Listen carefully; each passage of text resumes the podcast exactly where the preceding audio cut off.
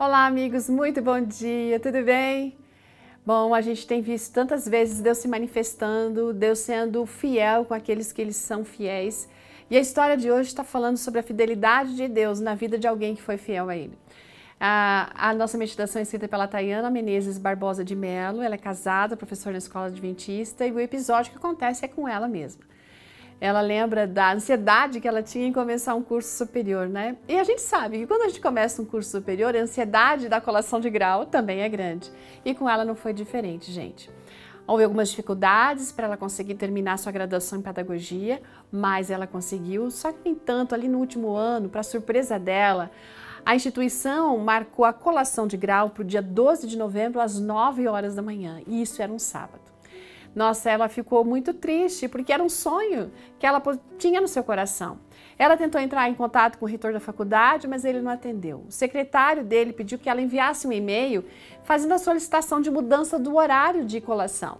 Aí o que, que ela fez? Ela escreveu esse e-mail, explicou que ela era adventista do sétimo dia, que ela seguia a palavra de Deus, os mandamentos também, falou da importância de guardar o sábado, colocou esses versos, alguns versos da Bíblia, inclusive, para que aquele reitor compreendesse. Aí ela enviou o e-mail isso no mês de julho. O mês passou, a gente chegou a agosto e nada do reitor responder. Bom, Deus já tinha abençoado ela de outras maneiras durante aquele período, mas agora ela estava diante do maior sonho que ela tinha, que era participar daquele momento. Então ela decidiu, gente, entregar nas mãos de Deus e descansar nos braços dele. E a gente sempre percebe quando a gente, nessas histórias todas, quando alguém decide se entregar e colocar as coisas segundo a vontade de Deus, Deus vai agir de alguma maneira. Só que tem que ter paciência, porque às vezes esse silêncio de Deus é demoradinho, né? E no caso dela, levou dois meses, gente. Três dias antes da colação de grau, o reitor enviou um e-mail para ela pediu desculpas por não ter respondido antes e perguntou, é, na verdade, assim, é, ele fez tipo uma pergunta, né? Quem era ele para se opor às convicções religiosas que ela possuía?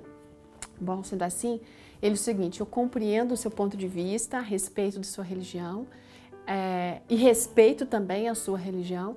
E como eu sou responsável por essa instituição, eu vou autorizar você a participar da colação de grau junto com as turmas de tecnologia do dia 12 de novembro às 20 horas.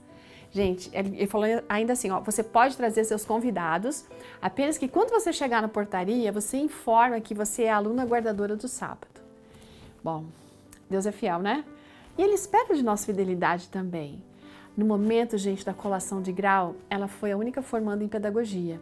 E o próprio reitor deu a ordem para que ela fosse a primeira aluna a subir lá no palco para receber a certificação.